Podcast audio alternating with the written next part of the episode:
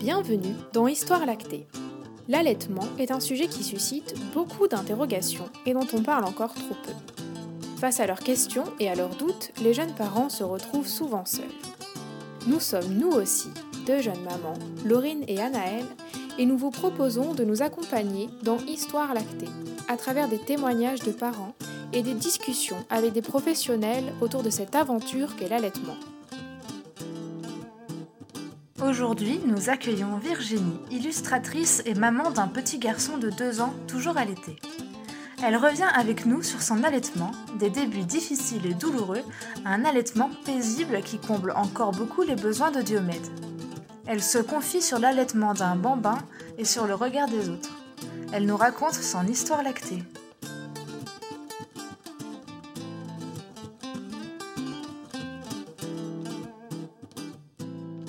Bonjour Virginie et merci de venir nous raconter ton histoire lactée. Est-ce que tu peux commencer par te présenter, nous dire combien tu as d'enfants et combien de temps tu les as allaités? Euh, bonjour, bah, du coup, euh, merci, euh, merci à vous de m'accueillir et de, me proposer de participer à votre podcast.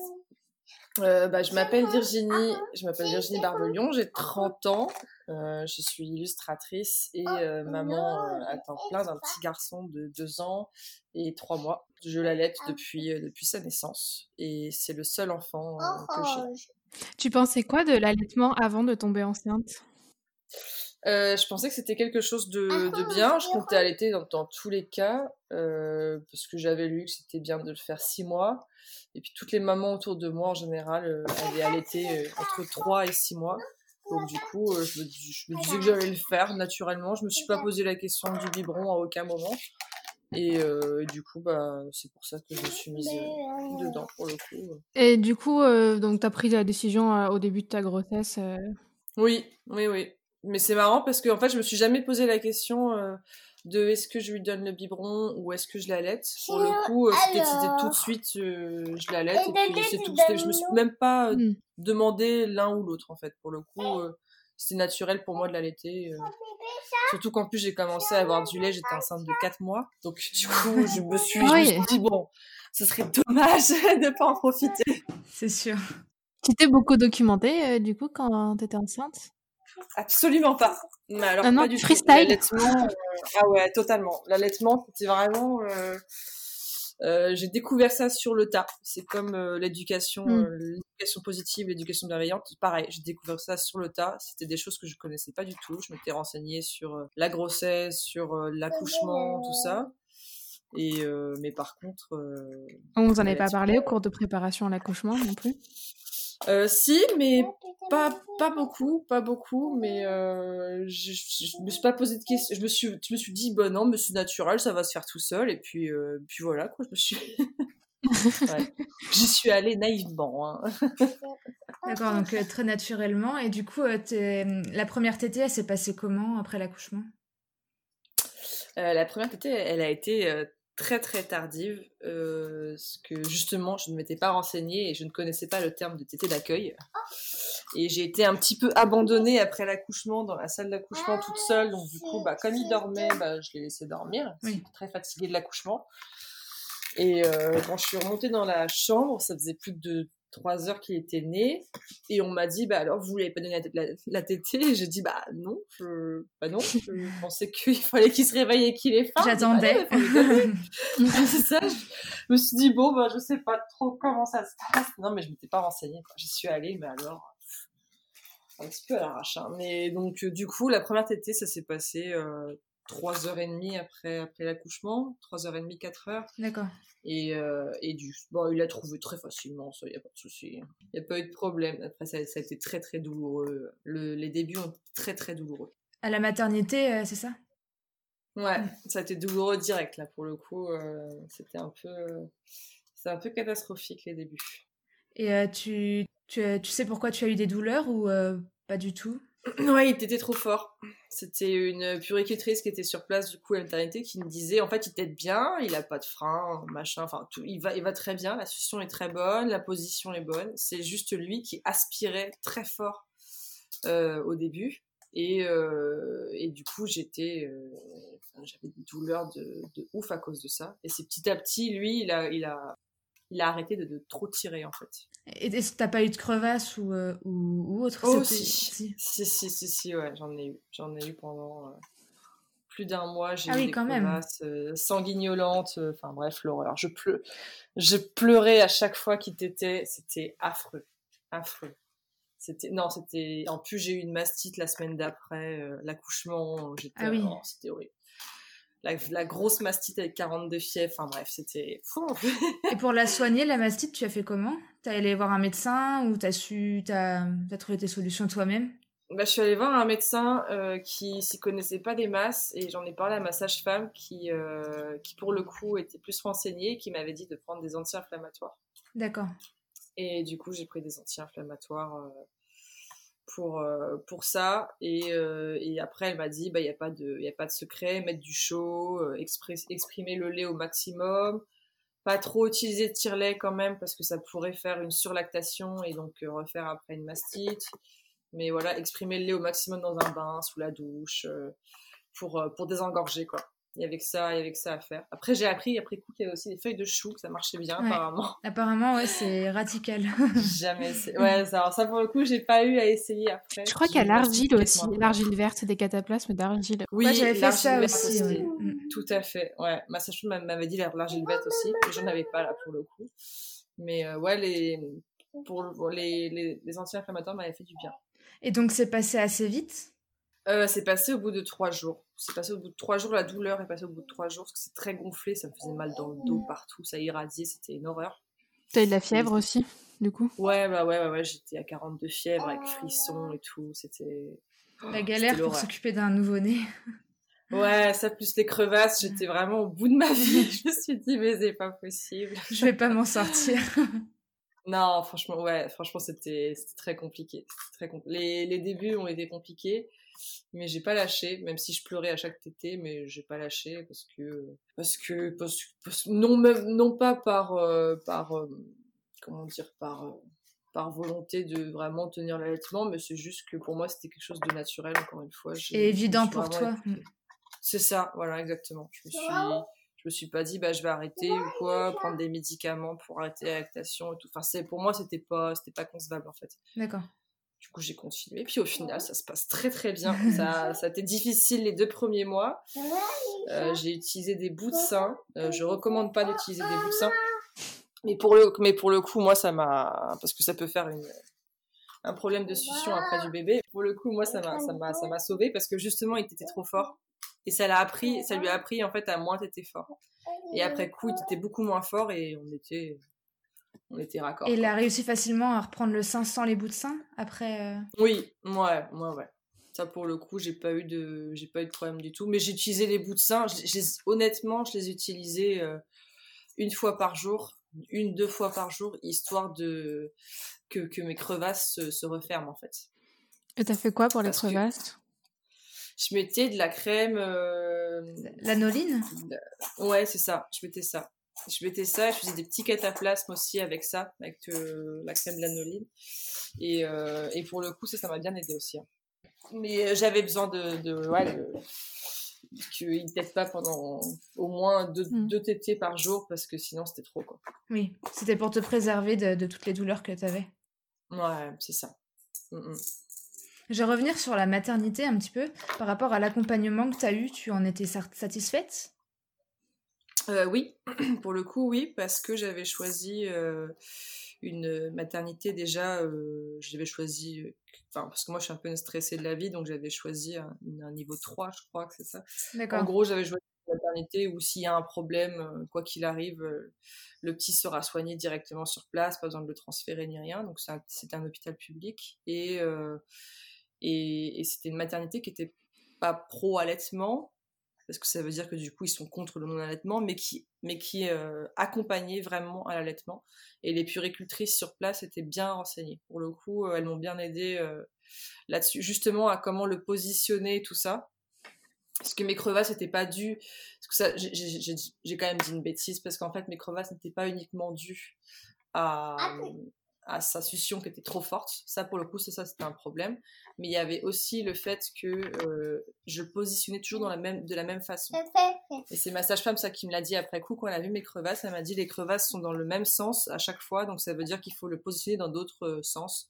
En ballon de rugby, en madone, enfin bref, euh, toutes les positions inimaginables, possibles et inimaginables. Et en fait, ça aussi, ça a aidé, pour le coup. Mais à la maternité, non, franchement, j'ai pas à me plaindre elles m'ont vraiment appris à, donner la tétée sans, sans, sans souci. Ok. Et du coup, du coup, après, les premiers mois sont très bien passés. Enfin, après les deux premiers mois, ça s'est bien mieux placé, c'est ça? Ouais, ouais, ouais. Ça pas Depuis, t'as pas, eu de... T'as pas eu de problème autre depuis, euh, depuis la fameuse mastite euh? Non, non, pour le coup, euh, non, non, c'est, non, franchement non. À part quand je suis pas avec lui, bon bah là, euh, mes seins euh, s'engorgent, mais sinon, non. Pour le coup, j'ai eu un allaitement vraiment très très. Et est-ce que tu peux expliquer ce que c'est une mastite pour ceux qui connaîtraient pas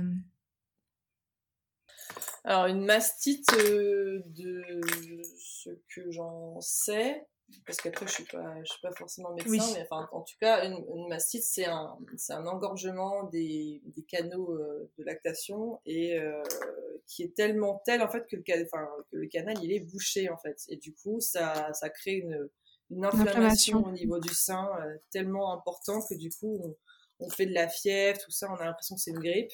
Ça on a les mêmes symptômes qu'une grippe en fait. Et et le seul façon la seule façon de soigner ça concrètement, c'est de, c'est d'exprimer son lait et de désengorger son, désengorger son sein et de, au maximum, et de déboucher en fait le, le canal.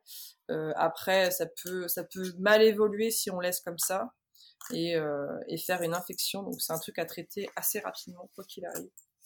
D'accord. Et voilà. Merci beaucoup. Et euh, donc, euh, tu as allaité exclusivement jusqu'à quel âge avant de passer à la diversification? Euh, J'ai commencé à lui donner des purées.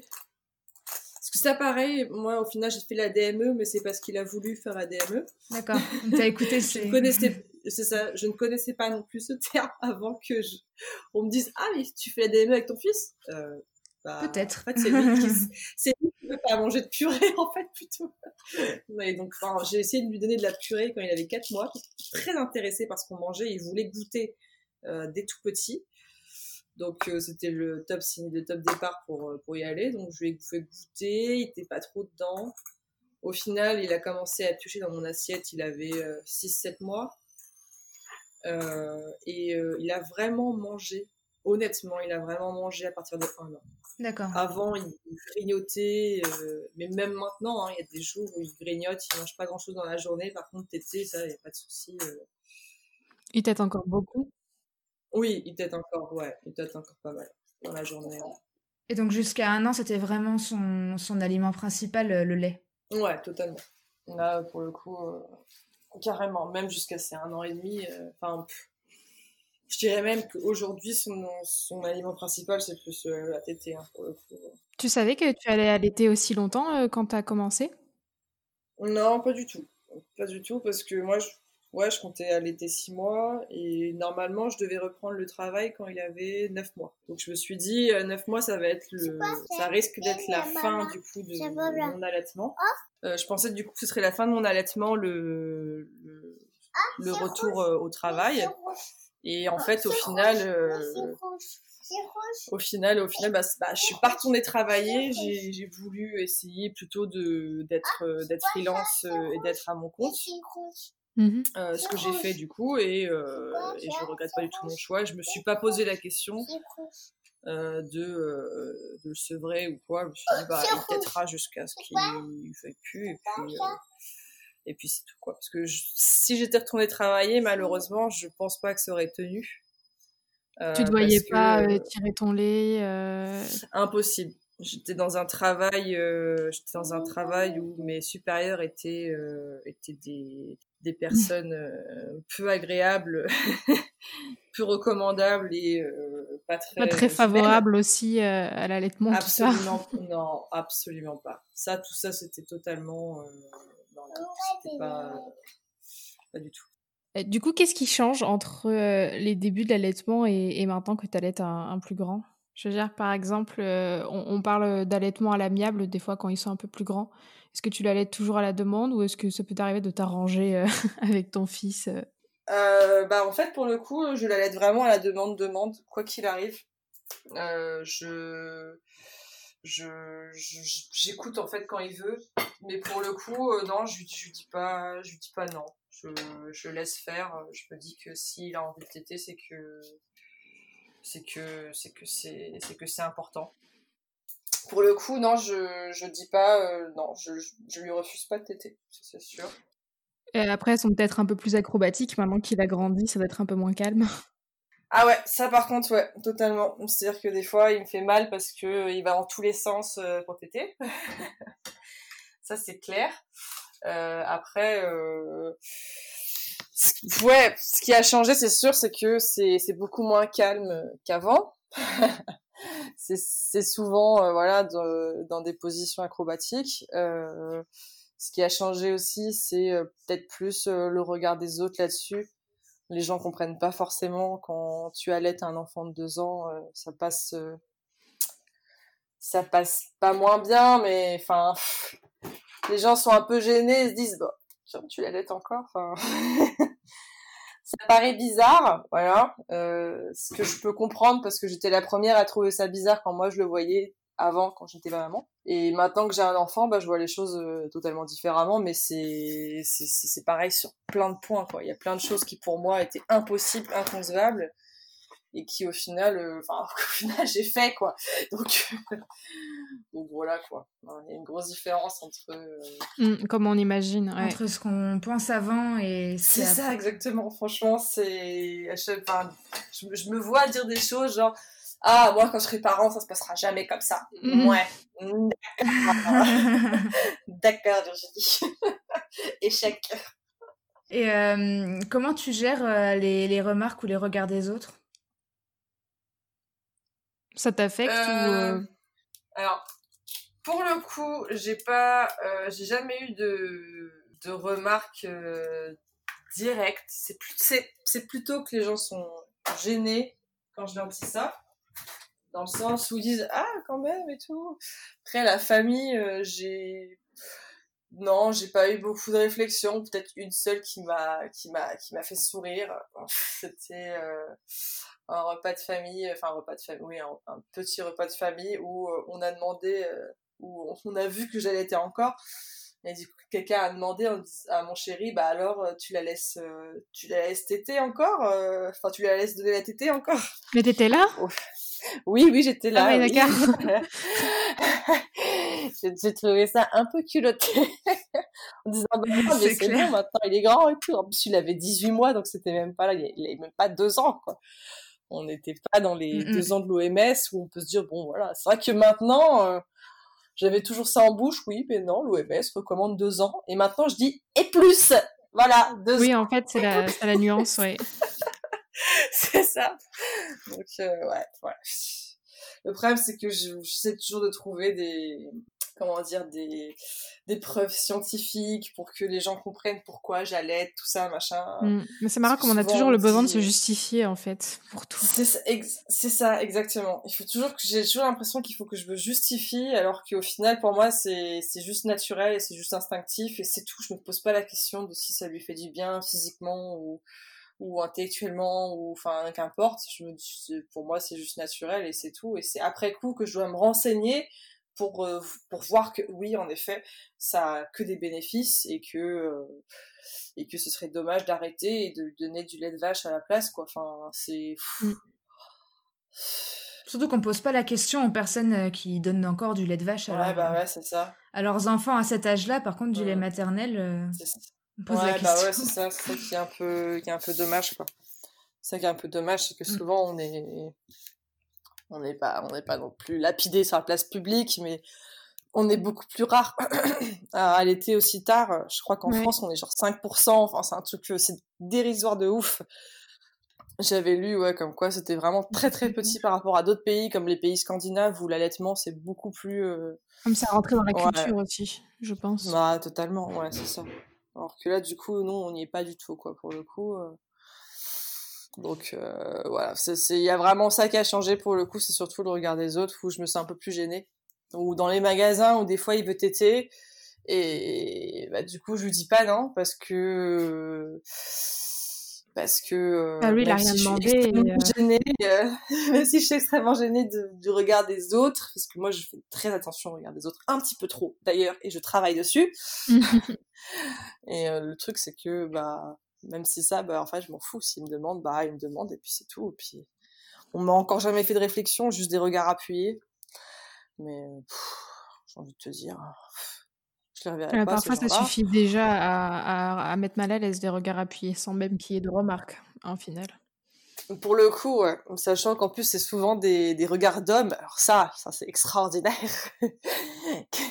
que, des hommes me regardent comme un, comme une extraterrestre parce que j'allaite mon fils alors que c'est ça, que ce sont des hommes et qui ne savent absolument pas ce que c'est que allaiter. Donc euh, ça me, voilà quoi, ça me fait rigoler.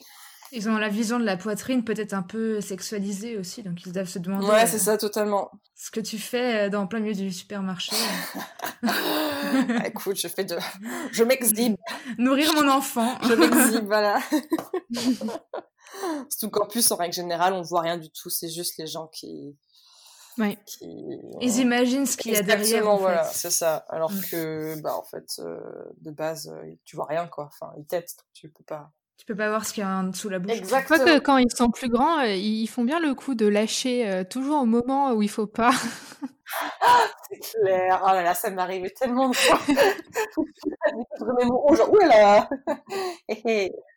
En plus, quand ils sont grands, ils tirent les t-shirts aussi. ils ont Donc ça, faut faire gaffe. Euh, ouais, faut faire gaffe de toujours avoir un petit bandeau, un petit soutien-gorge léger. Parce que moi, je suis, je mets plus de soutien-gorge depuis que j'allais clairement. Mais il euh, faut toujours faire attention d'avoir un petit truc en dessous quand tu sors avec un plus grand. Parce qu'en général, il tire et voilà, c'est open bar quoi. faut pas avoir un trop gros décolleté, quoi. Ah non, c'est clair. c'est clair.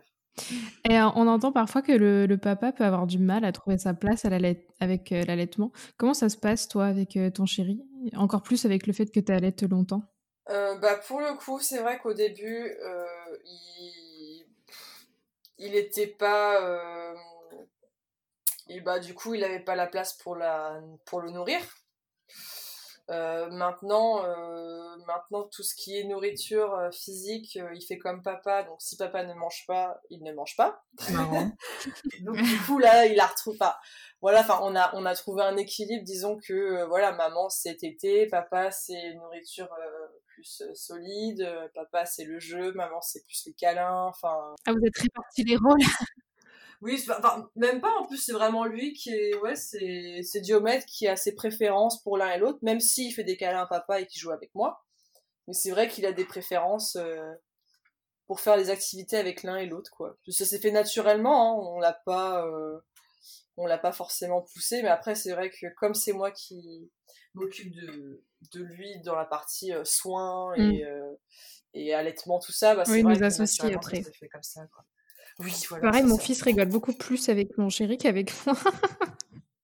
bah ouais, c'est ça, parce que maman, c'est voilà, maman, c'est un peu différent. Comme avec moi, il est beaucoup plus dur qu'avec mon qu'avec mon chéri.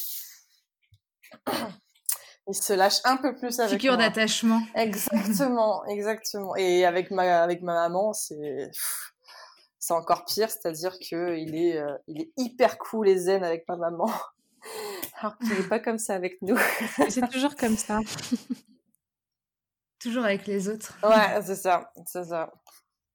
Euh, il y a peut-être aussi des mamans qui se demandent comment gérer l'apparition des dents après avec l'allaitement. Euh, ça, ça, a été pour toi?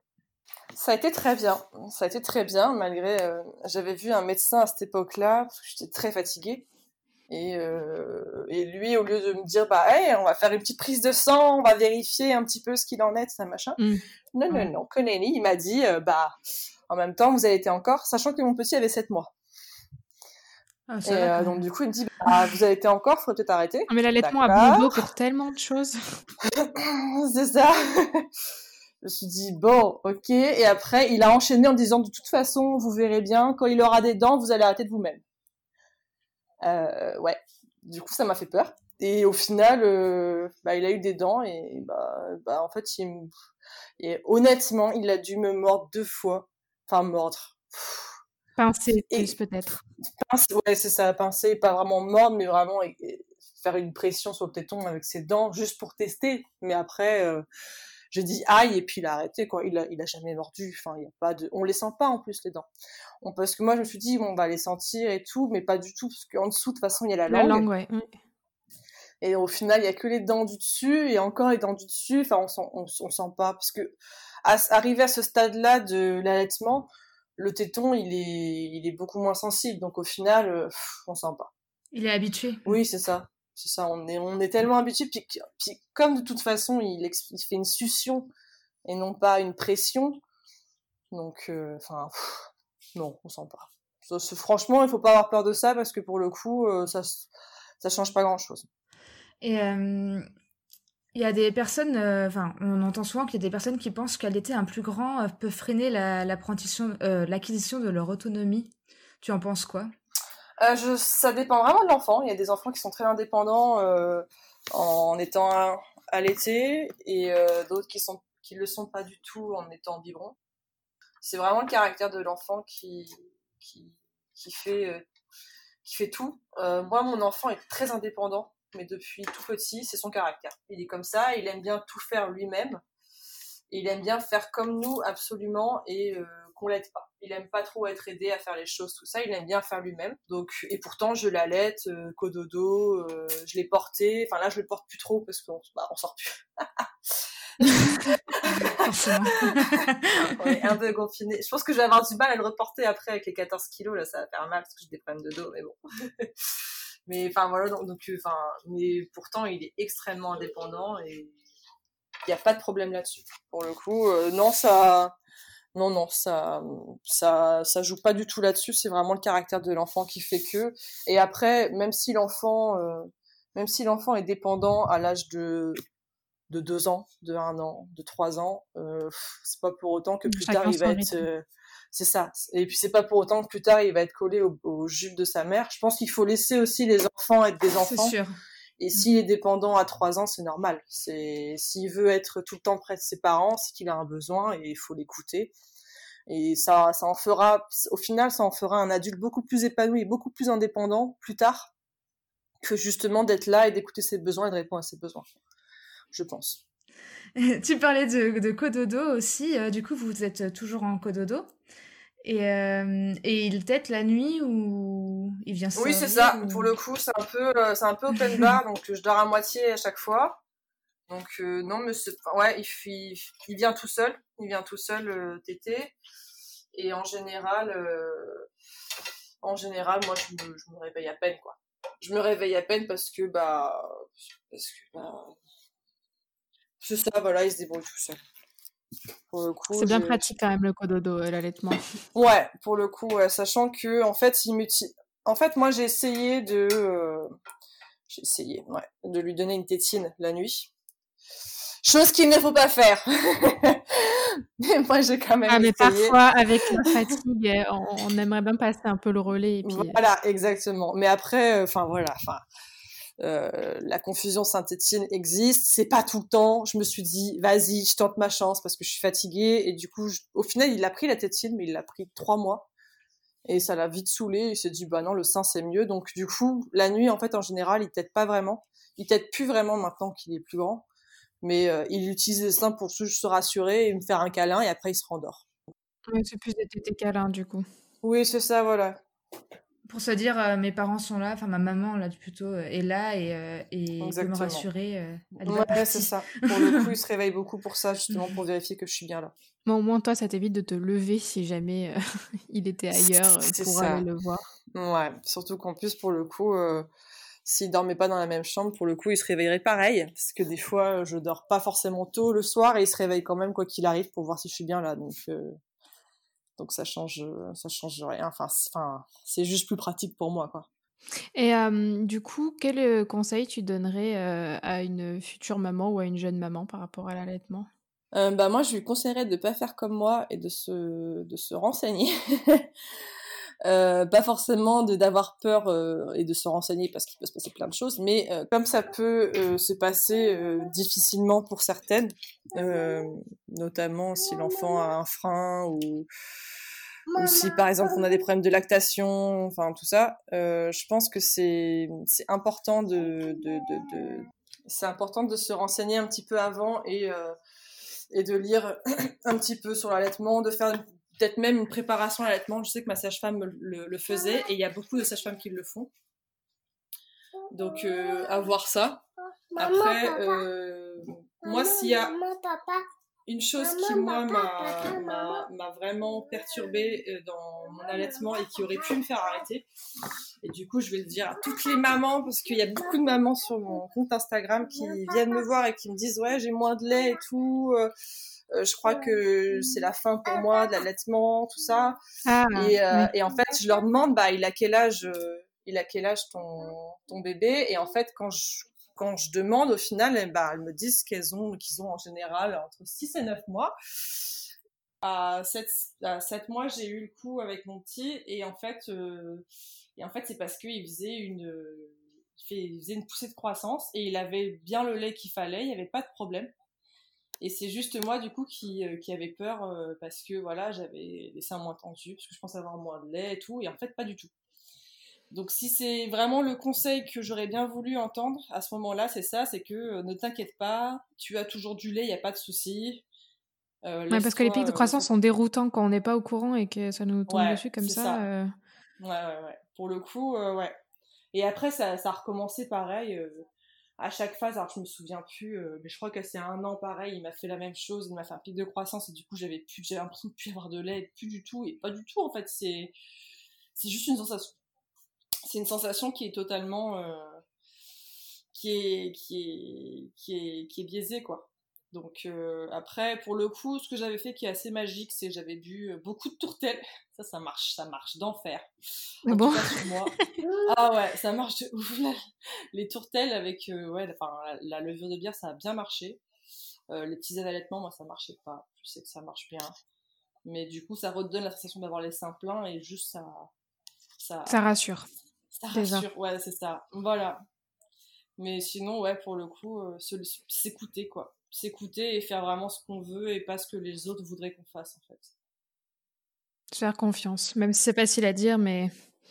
C'est ça, se faire confiance surtout et même, et même si par exemple, euh, voilà, même si par exemple on, on, se sent pas dans l'allaitement et on n'est pas heureux parce qu'on heureuse parce qu'on allait, arrêtez l'allaitement et pas écouter les gens qui vont dire ah bah non il faut continuer absolument non, pas du tout. Je pense que c'est hyper important que la mère soit épanouie pour que l'enfant soit épanoui. Qu'elle s'écoute. qu'il arrive. Voilà, mm. c'est ça. Que ce soit pour l'allaitement ou contre l'allaitement, il faut absolument que la mère s'écoute et pas qu'elle écoute les autres. Et le problème quand on est maman, c'est qu'on, pour la première fois surtout, c'est qu'on n'a pas On doute beaucoup de nous. Mm, mm. Exactement. Et du coup, on va écouter, on va voir les paroles des autres un petit peu trop en fait. Et surtout qu'il y a les avis contradictoires en plus à droite, à gauche. Euh, on sait plus trop qui écouter euh, au bout d'un moment. Totalement. Bah, merci Virginie d'avoir euh, répondu à nos questions euh, sur ton allaitement. Mais je vous en prie, merci à vous de m'avoir accueilli aujourd'hui. Avec plaisir.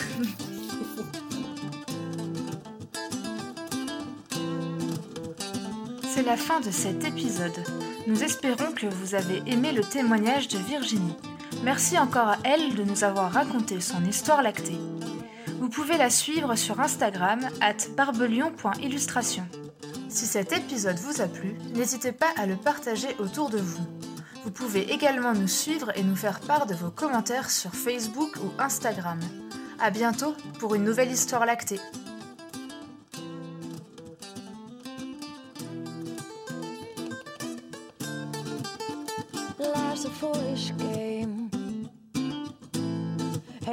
Life's a foolish game. Life's a foolish game.